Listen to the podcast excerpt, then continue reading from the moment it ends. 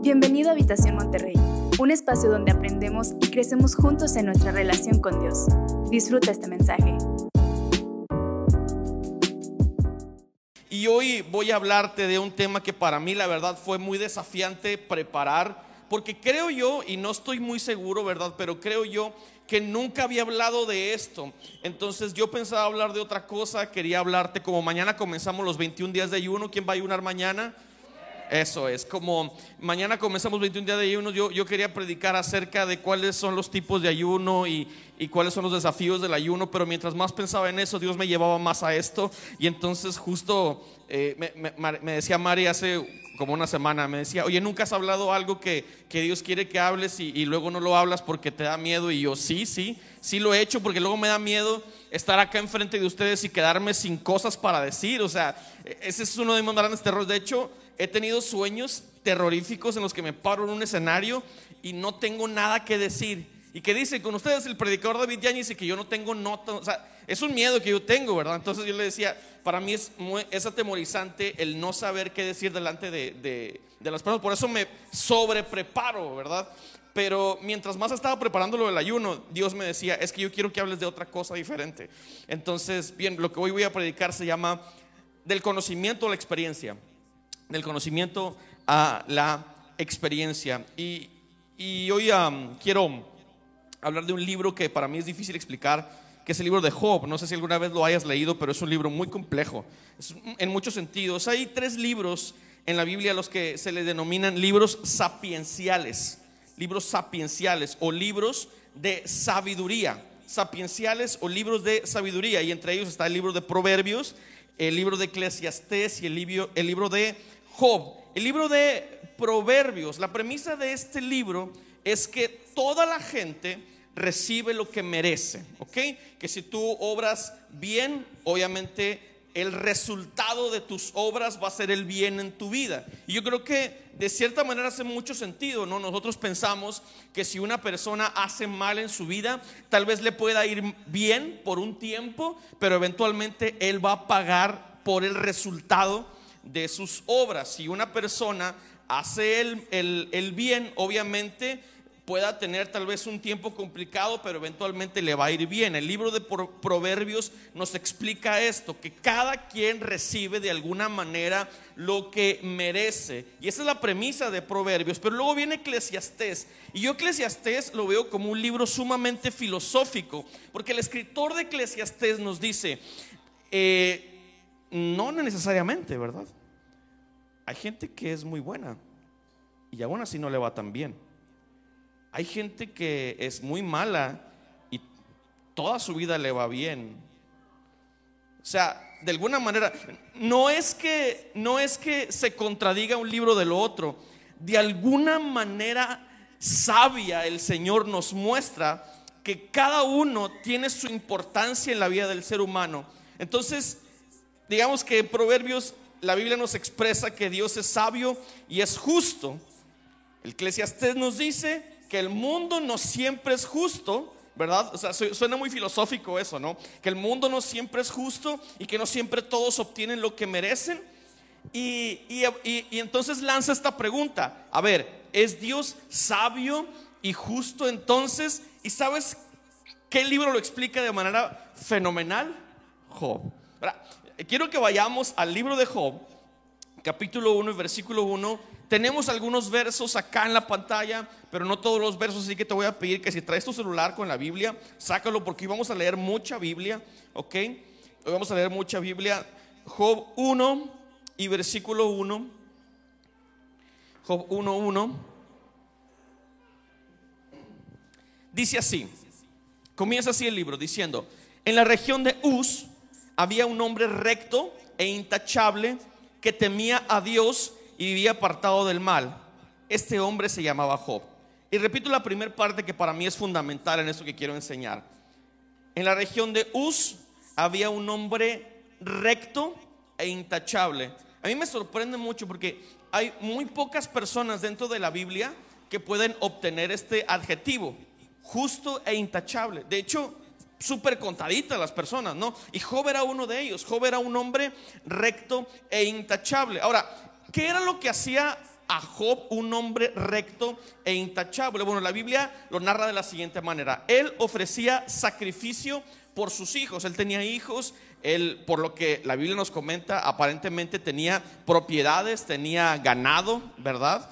Tenía este, una buena cantidad de, de, dinero, tenía poder adquisitivo probablemente. Y dice la, dice la Biblia que sus hijos tenían banquetes diarios, ¿verdad? Ahora, yo no sé si, si, si, si su capacidad monetaria le diera para hacer banquetes todos los días, ¿verdad? A mí se me hace que nada más Job y el vecino de Gama que hace carne asada todos los días. Es el único que puede hacer banquetes todos los días. Pero nada más es Job y el vecino de Gama. Yo creo que ninguno de nosotros en nuestra economía común pudiera sustentar un banquete diario, ¿verdad? Entonces nada más para que te, des cuenta de el poder que tenía Job. Tenía mucho poder.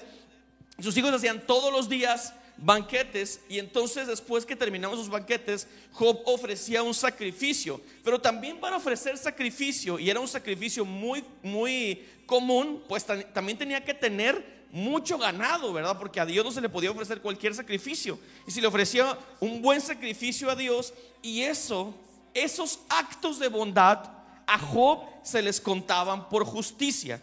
El simple hecho de que él pudiera ofrecer por si acaso alguno de sus hijos había pecado en un banquete o en alguna cosa, aquí está tu sacrificio. Y esa protección espiritual le contaba a Job por justicia. ¿Me sigue hasta acá familia? Ahora, esto, esto es lo que está pasando en la tierra. Job respeta a Dios, ofrece su sacrificio y tiene una buena relación con Dios. Y luego no solo eso, sino que él vive muy bien. Entonces dice, bueno, como yo soy justo, yo tengo una buena vida. Pero luego en, eh, en los lugares celestiales, y también es lo que me encanta del libro de Job, porque nos deja entrever un poco cómo funciona el cielo. Mira, en, en el cielo está el Señor Todopoderoso y llama a sus seres celestiales a todos los seres celestiales que dependen de Dios, hagan de cuenta como una reunión de líderes, ¿no? O sea, ya andan todos dispersos y, el Señor tiene su junta de líderes y entre ellos Satanás. Ahí, ahí está en la reunión también, ¿verdad? Porque pues siempre tiene que haber el Contreras en la reunión. La paz de Cristo los Contreras. Nadie dijo amén, excelente. Y entonces ahí estaba Satanás también, ¿no? Entonces, fíjate lo que dice Dios de Job, que eso me parece blow mind, o sea, me parece algo increíblemente poderoso. El hecho de que Dios considere a un ser humano de carne y hueso como tú y como yo. Eso me parece increíble. El simple hecho de que Dios conozca tu nombre, que sepa quién eres, que sepa cuáles son tus hábitos, qué es lo bueno que haces, qué es lo malo que haces, me parece sorprendente. Y fíjate lo que dice Job capítulo 1, versículo 8. Dice, le dice a Satanás, Dios, ¿te has puesto a pensar en mi siervo Job? Volvió a preguntarle el Señor, no hay en la tierra nadie como él. Es un hombre recto e intachable, que me honra y vive apartado del mal. Ahora viene la respuesta de Satanás. Fíjate lo que le dice Satanás. Satanás replicó, ¿y acaso Job te honra sin recibir nada a cambio? ¿Acaso no está bajo tu protección él y su familia y todas sus posesiones? De tal modo has bendecido la obra de sus manos, que sus rebaños y ganados llenan toda la tierra. Y luego le dice, pero extiende la mano, quítale todo lo que posee, a ver si no te maldice en tu propia cara. Muy bien, le contestó el Señor. O sea, es, es increíble esto, ¿no? O sea, si te pones a pensar, podrías decir, no puede ser que un hombre justo, que un hombre recto sea parte de una negociación celestial. Cuando, cuando hacemos preguntas profundas del por qué pasan las cosas, a, mí me encantaría tener todas las respuestas habidas y por haber en el mundo. Me encantaría saber ¿Por qué hay tanta muerte y hambre en África, en India, en Asia? Me encantaría saber por qué en los países de Latinoamérica hay lugares en los que no hay comida. Me encantaría saber por qué Estados Unidos es un país tan bendecido. Pero sabes una cosa, no tengo todas las respuestas. Y yo creo que aquí en el libro de Job deja sentado que Dios es un ser completamente soberano y que Él hace lo que Él quiere. Y es duro para los seres humanos comprender esa parte. Pero al final, quiero que me sigas, ¿no? Dice, um, dice, extiende la mano, quítale todo lo que posee, a ver si no te maldice tu propia cara. Muy bien, le contestó el Señor. Todas sus posesiones están en tus manos, con la condición de que Él no le pongas la mano encima. Dicho esto, Satanás se retiró de la presencia del Señor. Ahora, lo siguiente que voy a compartir contigo es, es la etapa más cruda de Job, la, la, etapa más complicada de su vida. Así que te pido por favor que mientras vayamos avanzando en la vida de Job, lo, lo, recibas con entendimiento, porque lo que vamos a leer a continuación es demasiado fuerte si lo leemos por encimita. Vamos a, leer a continuación desde el versículo 13. Llegó el día en que los hijos y las hijas de Job celebraban un banquete en casa de su hermano mayor, como normalmente lo hacían, ¿te acuerdas?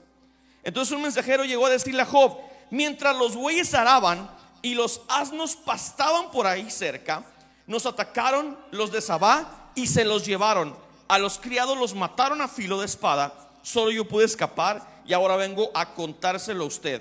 No había terminado de hablar este mensajero cuando llegó uno más y dijo, del cielo cayó un rayo que calcinó las ovejas y a los criados. Solo yo pude escapar para venir a contárselo. No había terminado de hablar este mensajero cuando llegó otro y le dijo, unos salteadores caldeos vinieron y dividiéndose en grupos, se apoderaron de los camellos, se los llevaron, a los criados los mataron a filo de espada. Solo yo pude escapar, ahora vengo a contárselo. No había terminado de hablar este mensajero cuando llegó otro y le dijo, los hijos y las hijas de usted estaban celebrando un banquete en la casa del mayor de todos ellos cuando de pronto un fuerte viento del desierto dio contra la casa, derribó sus cuatro esquinas y la casa cayó sobre los jóvenes. Todos murieron. Solo yo pude escapar y ahora vengo a contárselo. Al llegar a este punto, Job se levantó, rasgó sus vestiduras, rasuró su cabeza y se dejó caer al suelo en actitud de adoración. Entonces dijo, y esto es un texto muy conocido cuando alguien nos falta, no fallece alguien. Él dice, desnudo salí de mi vientre, del vientre de mi madre y desnudo he de partir.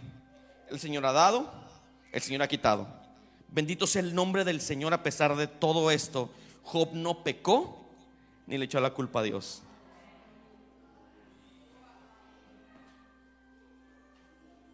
Punchline para todos los cristianos, ¿no?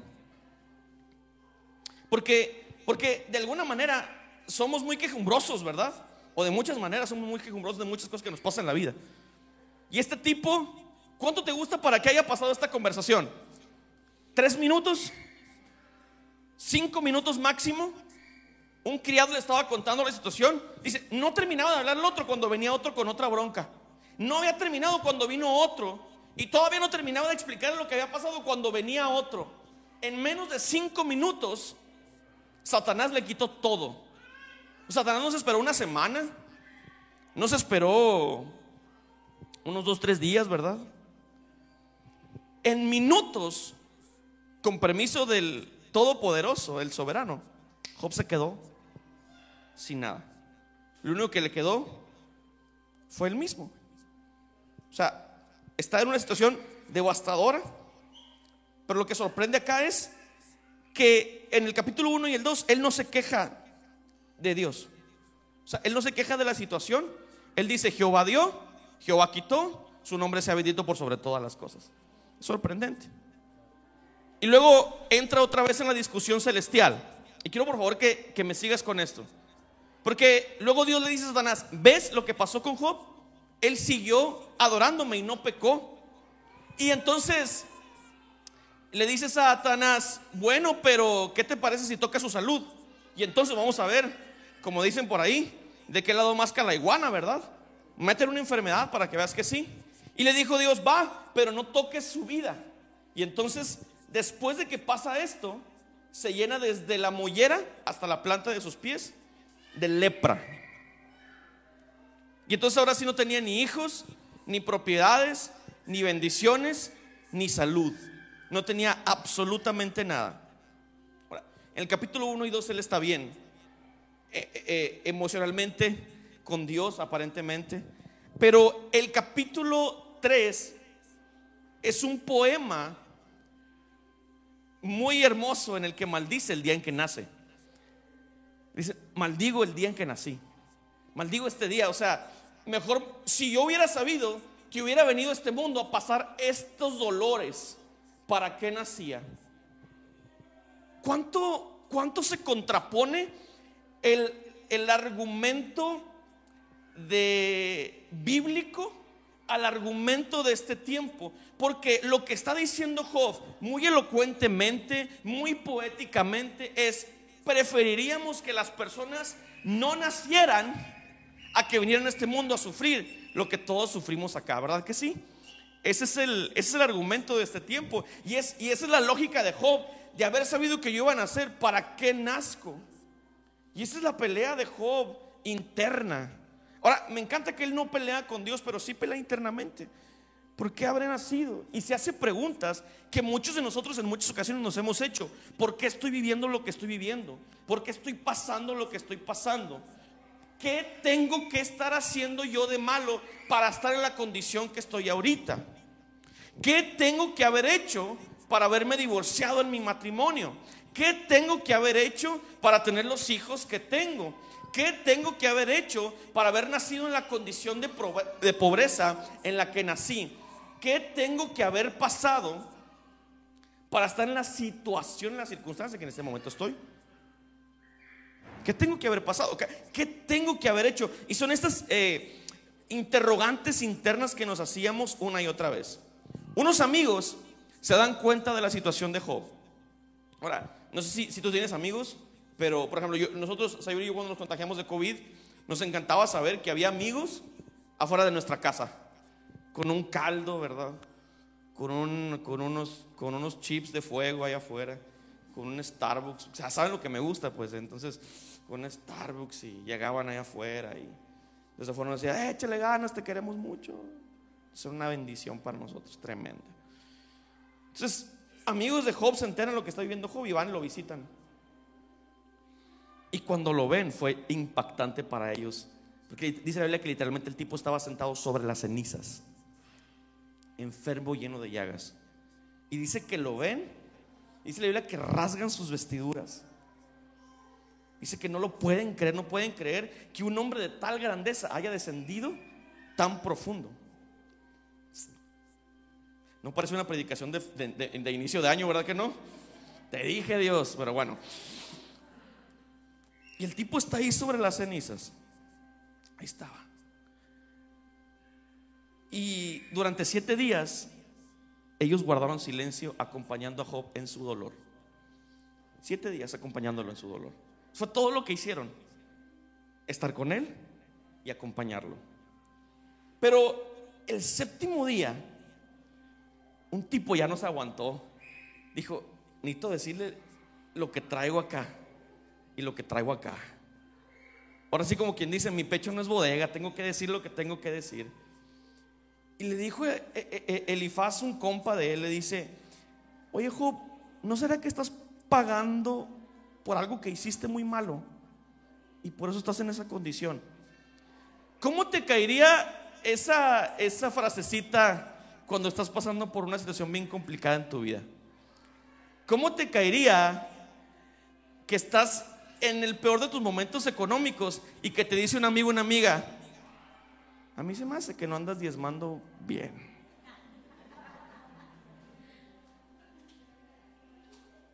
El diezmo es el 10, hermano, no es 5. ¿Cómo te caería eso? ¿Qué hiciste para enfermarte? Nada más para que te des una idea. En el capítulo 4, versículo 3 y 5, le dice, Tú que impartías instrucción a las multitudes y fortalecías las manos de caídas, tú que con tus palabras sostenías a los que tropezaban y fortalecías las rodillas de los que flaqueaban, ahora que afrontas las, las, calamidades, no las resistes, te ves golpeado y te desanimas. yo, yo, yo creo que de alguna manera muchos de los problemas en los que nos metemos, y quiero que entendamos esto, nosotros nos metemos en muchos de esos problemas, muchos de ellos, pero no todo el sufrimiento es un castigo divino.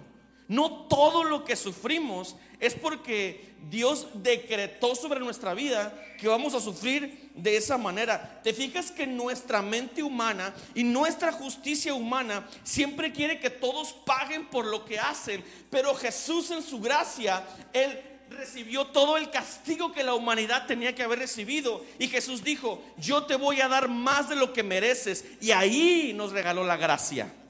Yo le agradezco a Dios que yo no recibo lo que merezco. Yo recibo más de lo que merezco. Mucho más de lo que merezco. Uy, estoy encantado de yo poder abrazar la gracia de Dios en mi vida. Porque así yo puedo levantar mis manos y decirle, Señor, yo sé que no lo merezco, pero quiero más de ti. Señor, yo, yo sé que no lo merezco, Padre, pero necesito más de tu presencia. Pero es esta idea del ser humano de decir, es que algo hiciste, por eso estás como estás. Fíjate lo que le dice Jesús en el versículo, en el capítulo 13, versículo 1, a los discípulos. En aquella ocasión, algunos habían llegado, que habían llegado, le contaron a Jesús cómo Pilato había dado muerte a unos galileos cuando ellos ofrecían sus sacrificios. Y fíjate cómo se lo cuentan. Le dicen, unos galileos, o sea, una gente que nosotros conocemos bien y que dice, mientras que ofrecía sus sacrificios, Pilato los mató. Y luego le dice, Jesús le respondió, ¿qué piensan ustedes que son esos galileos por haber sufrido así? ¿Eran más pecadores que todos los demás? ¿Piensas que los que tienen COVID, en serio, a estas alturas de la vida, piensas que los que se contagian de COVID es porque se lo merecen? ¿Piensas que los que les dan una noticia de que tienen cáncer es porque lo merecen? ¿Piensan que una persona vive en pobreza porque se lo merece? Hermanos, entendamos la gracia, por favor. Y es lo que le dice Jesús. Tú piensas que ellos se merecen eso. Tú piensas que se merecen eso porque son más pecadores que los demás. Les digo de la misma manera, todos ustedes perecerán a menos que se arrepientan. O sea, la vida que vivimos en este momento no nos garantiza absolutamente nada y quiero que entendamos esto. El que vivas una buena vida, cómoda, que tengas propiedades, que tengas tu carro bonito, que tengas un trabajo aparentemente seguro, porque no tenemos seguro eso, nada, jamás, ¿verdad? Pero que tengas un trabajo seguro no te santifica más que los demás. Todo lo que tenemos es por gracia. Pero ahí Job, en medio de las cenizas, añora la justicia de Dios. Fíjate lo que dice Job en el 29, porque en, del, capítulo 4 al 34 tiene estas conversaciones muy poéticas con sus amigos, con sus compas. Ellos dicen, es que están, estás así porque te lo mereces. Y Job les contesta, no, no es cierto, estoy bien. Pero fíjate lo que dice Job, añorando su vida anterior. Dice, Job retomando la palabra, dijo, ¿cómo añoro los meses que se han ido? Yo creo que muchos, muchos de nosotros a veces nos identificamos con esta palabra, ¿no? Job retomando la palabra dijo, ¿cómo lloro los meses que se han ido cuando no había COVID? Cuando podíamos ir a cualquier lugar, cuando tenía ese trabajo, cuando iba a aquella iglesia. Me acuerdo cuando, cuando me fui a vivir a, a Guaymas, estuve una temporada de mi vida allá. Y eh, los líderes que, que estaban en esa iglesia de jóvenes ya no, ya no podían ser líderes por algunas razones. Y el pastor en ese entonces me dijo, quiero que lideres los jóvenes en el tiempo que va a estar aquí. Le dije, sí, está bien, pastor. Entonces me, pusieron como pastor de jóvenes y, y recuerdo que en ese entonces era un añoradero tremendo. Es que cuando estábamos con los hermanos, y no, hombre, Dios se movía tremendamente. Era una añoranza del pasado tremenda. Y cada vez que tenemos reunión, una célula, un grupo, cada vez que teníamos una reunión, decía, es que, ¿te acuerdas cuando, cómo nos tocaba el Señor allá? En aquellos... Y yo les dije, mira, pues yo también, ¿verdad? Ya saben. Les dije, oye, es que entonces cuando vamos a empezar a obtener lo que Dios tiene para nosotros en el futuro, si seguimos añorando el pasado, ¿verdad? ¿Cuándo vamos a empezar a abrazar a Dios en el hoy cuando seguimos pensando en lo que Dios nos dio en el ayer? Qué bendición que Dios nos bendijo. Y hoy tal vez estamos sobre los hombros de muchos hombres y mujeres que han dado la vida por Dios y los bendecimos, les honramos, pero lo que fue en el pasado es en el pasado. He aquí todas las cosas son hechas nuevas. Yo estoy seguro que la gloria postrera será mayor que la primera. Y yo abrazo esa palabra y, tal vez hoy estamos en tiempo de COVID complicado, mucha gente falta porque la situación es complicada, pero yo creo que el futuro pinta mucho mejor que el ayer, porque del ayer ya no podemos controlar absolutamente nada. Y yo sé que del futuro Dios tiene todo el control. Fíjate lo que dice Job acá, ¿cómo añoro los meses que se han ido? Los días que Dios me cuidaba. ¿Tú crees que Dios alguna vez ha dejado de cuidarte? Su lámpara alumbraba sobre mi cabeza y por su luz podían andar entre tinieblas. ¿Qué días aquellos cuando yo estaba en mi apogeo? Me gusta eso. Y Dios bendecía mi casa con su íntima amistad. Cuando aún estaba conmigo el Todopoderoso y mis hijos me rodeaban. Qué oración tan dura, ¿verdad? Anhelo aquellos días cuando mis hijos estaban conmigo, cuando la bendición estaba conmigo, cuando el Todopoderoso me veía a los ojos, cuando lo conocía. Hoy me parece que desconozco completamente a Dios. ¿Verdad? Es que es, el, es, el, es la respuesta del ser humano a intentar siempre, por décadas, el sufrimiento. O sea, pareciera que le estamos huyendo siempre al sufrimiento, todo el tiempo. Cuando llega una temporada avasalladora, complicada, o sea, en lugar de abrazar esa temporada, nos quejamos de ella. En lugar de abrazar el momento, el lugar y la hora en el que estamos y decir, Dios, tú me tienes aquí en este momento, no sé por qué, el resultado y la respuesta del ser humano siempre es quejarnos. Añoro el momento en el que estaba bien. Porque creemos que el lugar óptimo del ser humano es el lugar de bienestar y creemos que ese lugar de bienestar es el lugar en el que está Dios. Y en todo el libro, Dios, eh, perdón, Job le se hace preguntas a él, le hace preguntas a Dios, pero ahora sí familia. En el capítulo 38 viene la respuesta de Dios. ¿Alguien quiere escuchar la respuesta de Dios? ¿Qué le dice Dios a todos los quejumbres de Job? Y que no eran para menos, ¿eh? Er, eran mucho más de lo que tú y yo alguna vez pudiéramos pasar, ¿eh? Mucho más. Y Dios le contesta a Job y le dice, prepárate a hacerme frente. Yo voy a interrogarte y tú me responderás. ¿Dónde estabas cuando puse las bases de la tierra? Dime si de veras sabes tanto, si te crees tan filósofo y tan poético. Seguramente sabes quién estableció sus dimensiones ¿Y quién tendió sobre ella la cinta de medir? ¿Sobre qué están puestos sus cimientos? ¿O quién puso su piedra angular mientras cantaban a coro las estrellas matutinas? Y todos los ángeles gritaban de alegría. ¿Quién encerró el mar tras sus compuertas cuando éste brotó del vientre de la tierra? ¿Alguien pudiera contestar eso? ¿Dónde estabas tú cuando yo estaba planeando la tierra? Vámonos al 38, el versículo al 31, perdón. Dice, ¿acaso puedes atar los lazos de Pléyades o desatar las cuerdas que sujetan a Orión? ¿Puedes hacer que las constelaciones salgan a tiempo? ¿Puedes guiar a la osa mayor y a la menor? ¿Conoces las leyes que rigen los cielos? ¿Puedes establecer mi dominio sobre la tierra? Y hay dos capítulos completos en el que en lugar de darle respuestas, el Señor le hace más preguntas y preguntas y preguntas y preguntas y preguntas a Job. ¿Dónde estabas cuando delimité los mares?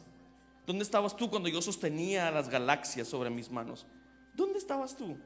Y tú me haces tantas preguntas de tu vida. Tú me haces tantas preguntas de que por qué soy tan injusto.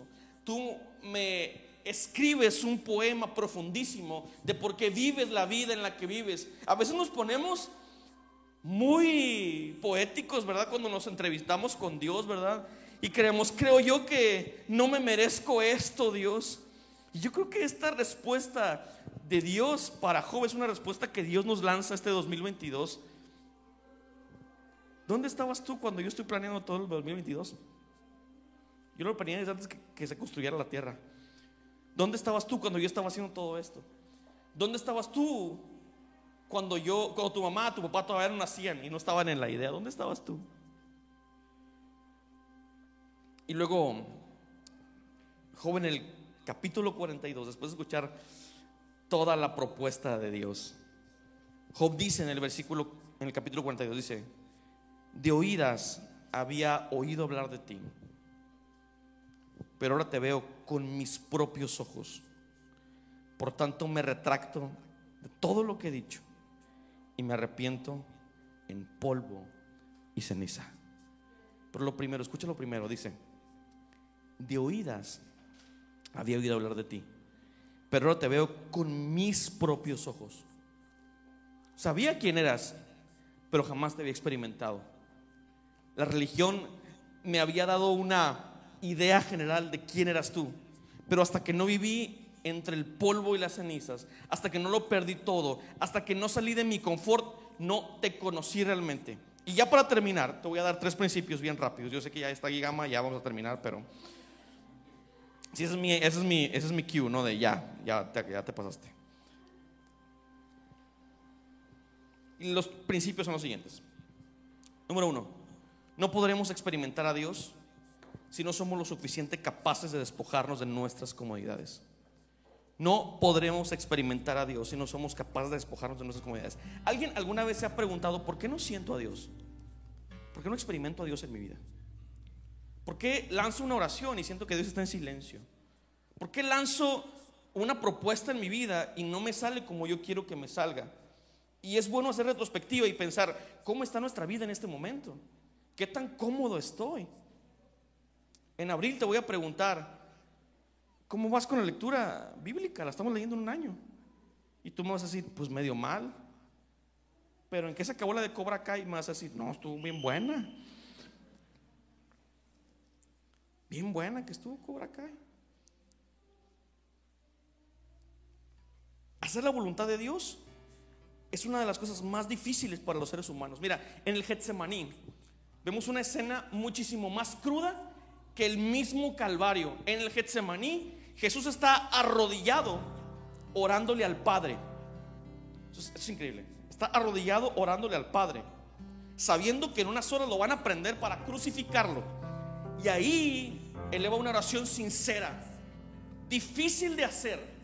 Y le dice, Señor, si me lo permites, yo desearía no, beber de esta copa, pero que no se haga mi voluntad, sino tu voluntad. Y mientras oraba eso, dice la Biblia que él derramaba gotas de sangre. Era un estrés terrible. Yo no sé si alguien se ha encontrado en un estrés de ese nivel. Yo creo que he tenido estrés, pero no este estrés. El Getsemaní, él dice, Padre, creo que tu voluntad es mejor que mi voluntad. Y por eso mismo tengo que despojarme de mi comodidad. Por eso mismo tengo que ir más allá en mi vida. ¿Tú crees que ayunamos 21 días de ayuno de Daniel porque nos encantan las verduras? Claro que no. Porque, porque nos encanta dejar de comer pan. Claro que no. ¿Tú crees que estamos levantándonos a las 6 de la mañana para conectarlos a las 6 y media de la mañana todos como familia? Porque estamos al 100 de las mañanas y nos encanta y eh, a, esa hora ya venimos de correr para conectarnos. No, hombre. Muchos apenas están levantando, despeinados, ¿verdad? Quitándose las lagañas, pero se están despojando de horas de sueño porque dicen, es que quiero conectarme contigo, porque yo he escuchado que se predica mucho de ti, porque yo he leído mucho de ti, pero yo anhelo ir más allá, más profundo en ti. Necesito despojarme de mi comodidad para saber que tú eres un Dios que existe en mi vida. ¿Sabes cuál es el problema de nuestra sociedad? Es despojarnos de nuestra comodidad. Es que yo no me puedo levantar a las seis, pues Pídeme lo que sea, pero es un no. A mí me encanta levantarme a las seis. Claro que no. Yo te ayudo en todo. En todo, eh, pastor. Te ayudo en todo. Pero no me pidas ganarme un alma porque eso no puedo.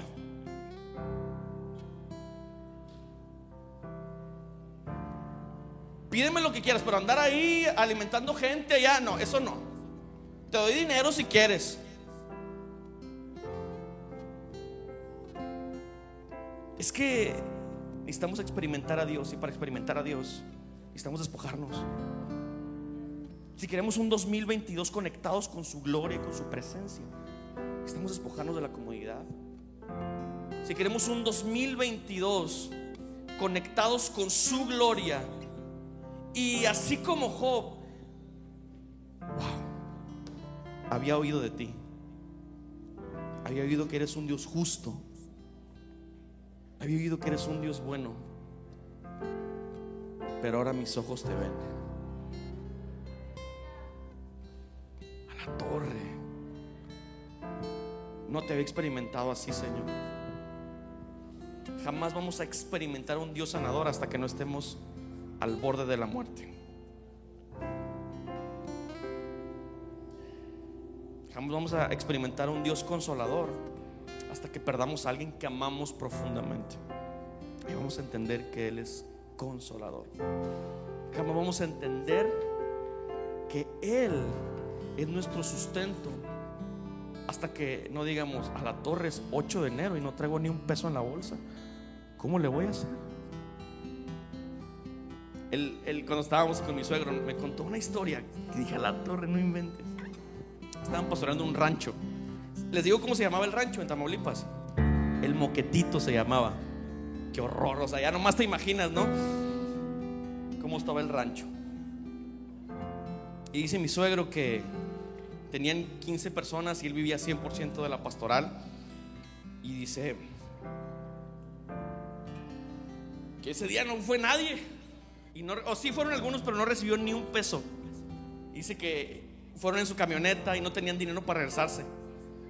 Pero dice que con la pura gasolina que traían regresaron a su casa. Y dice que ya no tenían ni un peso. Y dice que en la mañana él se levantó bien temprano y le dijo a mi suegra, voy a salirme a ver qué hago. No tenemos dinero ni para comer, no tenían un huevo para comer. Y dice que cuando estaba ahí, llegó una persona y le dijo, pastor, en la mañana estaba orando en mi devocional matutino y, Dios me dijo, vete, vete con Pedro porque no tiene nada para comer. ¿Alguien ha experimentado eso vida? Tiene nada para comer. Dice que llegó con mandado, con sustento cuando uno aprende a despojarse, es cuando miras al cielo y dices, escuchado, pero no te conocía. Segundo, ya voy a terminar, ¿ok? No podrás experimentar a Dios si no leemos y vivimos su palabra. No podemos experimentar a Dios si no abrimos la Biblia. No vamos a poder saber qué clase de Dios tenemos si tenemos una Biblia empolvada desde hace años en nuestra casa. No podremos experimentar a Dios si cada vez que la aplicación de la Biblia te lanza una, una, alerta de que no has leído tu Biblia, la ignoras y te vuelves a meter al Facebook y al WhatsApp y al Instagram y a la aplicación de tu preferencia. No podremos conocer a Dios si no vamos a la palabra. El problema de nuestra generación es que nos creemos todo lo que todos los predicadores nos dicen, pero no lo comprobamos a la luz de la palabra. Yo le digo a usted, no me crea todo lo que yo le digo. Vaya a su casa y abra su Biblia y lea si realmente lo que le estoy diciendo es verdad. Yo se lo pido, por favor. Evalúelo a la luz de la palabra porque no podemos experimentar la gloria y la presencia de Dios si no vivimos su palabra. Pedro una ocasión le dijo al maestro, Señor, solo tú tienes palabras de vida eterna para mí, ¿a dónde vamos a ir? Solo tú tienes palabras de vida. Y si queremos buscar palabras de todo mundo, menos de la palabra de Dios, ¿a dónde vamos a llegar? Solo tú tienes palabras de vida eterna para mí. Por eso estamos leyendo la palabra de Dios un año. En un año usted puede leer la palabra. Es la verdad de pena. Que presumimos que tenemos 15 años en el Evangelio, pero no hemos leído la palabra de Dios una vez completa. Da bastante pena eso. Tenemos Una vez me acuerdo en el seminario, nos preguntó el maestro algo de la Biblia y, le preguntó a un chico, ¿qué, ¿qué me dices de esto? Dijo, no hermano, perdón, es que yo tengo muy poco en el Evangelio. ¿Cuánto tienes? Le dijo. Tres años, le dijo. Le dijo, ¿sabes, ¿sabes cuánto, en cuánto se lee la Biblia? Le dijo, no, no sé, le dijo. En un año, le dijo. En un año se lee la Biblia completa.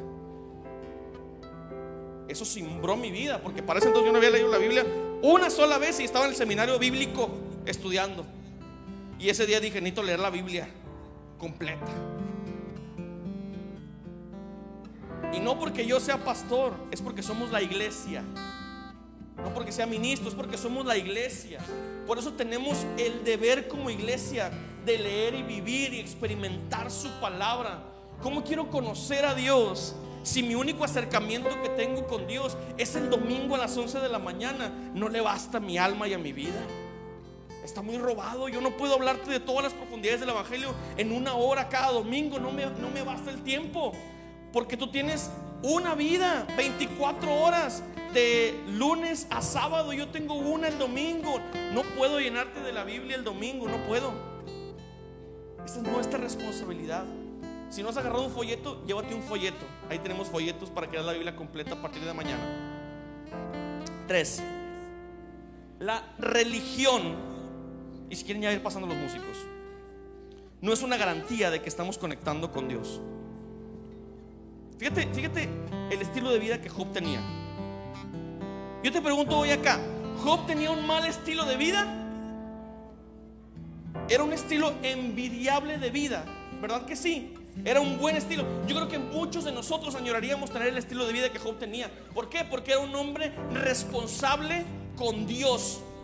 Él daba sus ofrendas, él daba sus sacrificios, él sacaba de lo mejor para darlo a Dios. Pero sabes una cosa, llega un momento en el que la religión y los hábitos religiosos ya no hacen suficiente la vida del cristiano. El cristiano no se puede sustentar sobre una vida que vive en religión, porque la religión no es suficiente. Necesitamos a Dios. Religiosamente Job iba y ofrecía sacrificio religiosamente Job iba y hacía aparentemente lo que tenía que hacer. Tú puedes tomar toda tu religión y unirla en tu vida y meterla en una cajita y decir, esta es mi religión, mi religión es venir todos los domingos a la iglesia y el jueves voy al grupo conexión. Eso puede ser mi religión. Pero va a llegar un día en el que estás en medio de las cenizas. Oye, pero ¿por qué no me estás hablando de que el 2022 va a estar con ganas? Es que sí va a estar con ganas, pero para la gloria de Dios, no para tu gloria ni para mi gloria. Y esa religión que tienes en tu cajita, cuando estás en medio de las cenizas, vas a decir, esto no me basta a mí. En dos capítulos, Job honró a Dios, pero en el tercero, él estaba maldiciendo el día de su nacimiento. Aguantó mucho más que muchos de nosotros, eso sí, ¿verdad? Porque muchos de nosotros al siguiente día estamos diciendo, un mugrero de vida llevo, ¿eh? Qué agüita, la neta. Ahora, ¿qué es lo que quiero yo transmitirte hoy? Ve más profundo. Salte de este límite religioso. El que vengas a congregarte es una es simplemente una parte de todo lo que Dios quiere hacer contigo.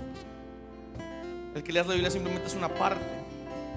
El que des simplemente es una parte religión simplemente es un escalón para algo más profundo en tu vida, que es conocer la gloria y que experimentes a Dios en áreas de tu vida que jamás lo has experimentado. Yo quiero que este 2022 experimentes la gloria de Dios en cosas que jamás lo has experimentado, en provisión, en paz, en salud, en equilibrio mental, en sustento. Y no sé si tú quieres experimentar de una manera diferente este 2022 a Dios. ¿Cómo viene el 2022? Mira, no te lo puedo asegurar. Si me hubieran dicho en el 2020 que nos íbamos a encerrar durante dos años, te hubiera dicho, no es cierto. ¿Cuándo? Eso jamás ha pasado. Pero hoy digo, yo no sé qué vaya a pasar en 2022. Pero lo que sí sé es que en el 2022 Dios va a ser bueno. Esa bondad la voy a ver de diferentes maneras en mi vida. Pero de que va a ser bueno, va a ser bueno. Así que quiero que te pongas de pie. si hay alguien acá que quiere experimentar la gloria de Dios. Levanta tus manos. Del conocimiento a la experiencia. De solamente conocer de Dios a conocer a Dios. De solamente conocer a Dios a experimentar su gloria. De solamente conocer una parte de Dios a conocerlo profundamente. De solamente decir, oh Dios, qué bueno eres, Padre, pero oh, experimentar su bondad es totalmente distinto. Experimentar su presencia, su gloria, su palabra es totalmente distinto. El saber que es un Dios que puede reunir la familia es distinto a cuando el Señor empieza a unir a tu familia. El saber que es un Dios que rescata a cuando tú ves su mano rescatadora sacándote del hoyo, del lodo cenagoso. Eso es completamente diferente. Hoy Iglesia, te pido, levanta tus manos y dile, Señor, yo quiero ese 2022 para mí, en el que pasa del conocimiento a la experiencia, del conocimiento a la experiencia. Esa es la visión para nuestra casa este 2022. Queremos conocer su gloria, queremos conocer su presencia, queremos estar en Él, queremos que Él sea nuestro sustento, queremos estar en su gloria, queremos experimentar su presencia, queremos que nos abrace en medio de las cenizas, queremos que su presencia esté en nosotros. Habitación, levanta tus manos y di, Señor, yo quiero experimentarte. Gracias por acompañarnos. Si necesitas conectar con nosotros, entra a www.iglesiahabitacion.com o búscanos en redes sociales como Habitación Monterrey.